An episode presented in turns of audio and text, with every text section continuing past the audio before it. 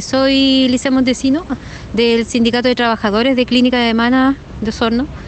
Eh, nosotros en este momento estamos acá afuera de la notaría Dolmet manifestándonos cierto ante los despidos masivos que está teniendo la empresa en estos momentos. Estamos acompañando a nuestros socios a firmar sus finiquitos para que puedan colocar su reserva de derecho eh, lo lamentable de esta situación es que en este momento, estando nosotros acá, siguen estando los despidos también en la empresa, porque nos acaban de llamar varios socios de que también fueron desvinculados hoy día y se está despidiendo gente personal de salud que es necesario, sobre todo en estos tiempos que van a venir más adelante.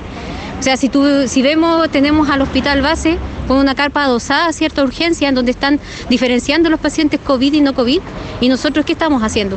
Eh, la clínica, ¿qué hace en este momento? Está como una espectadora, ¿cierto?, de lo que sucede a su alrededor. Entonces, no.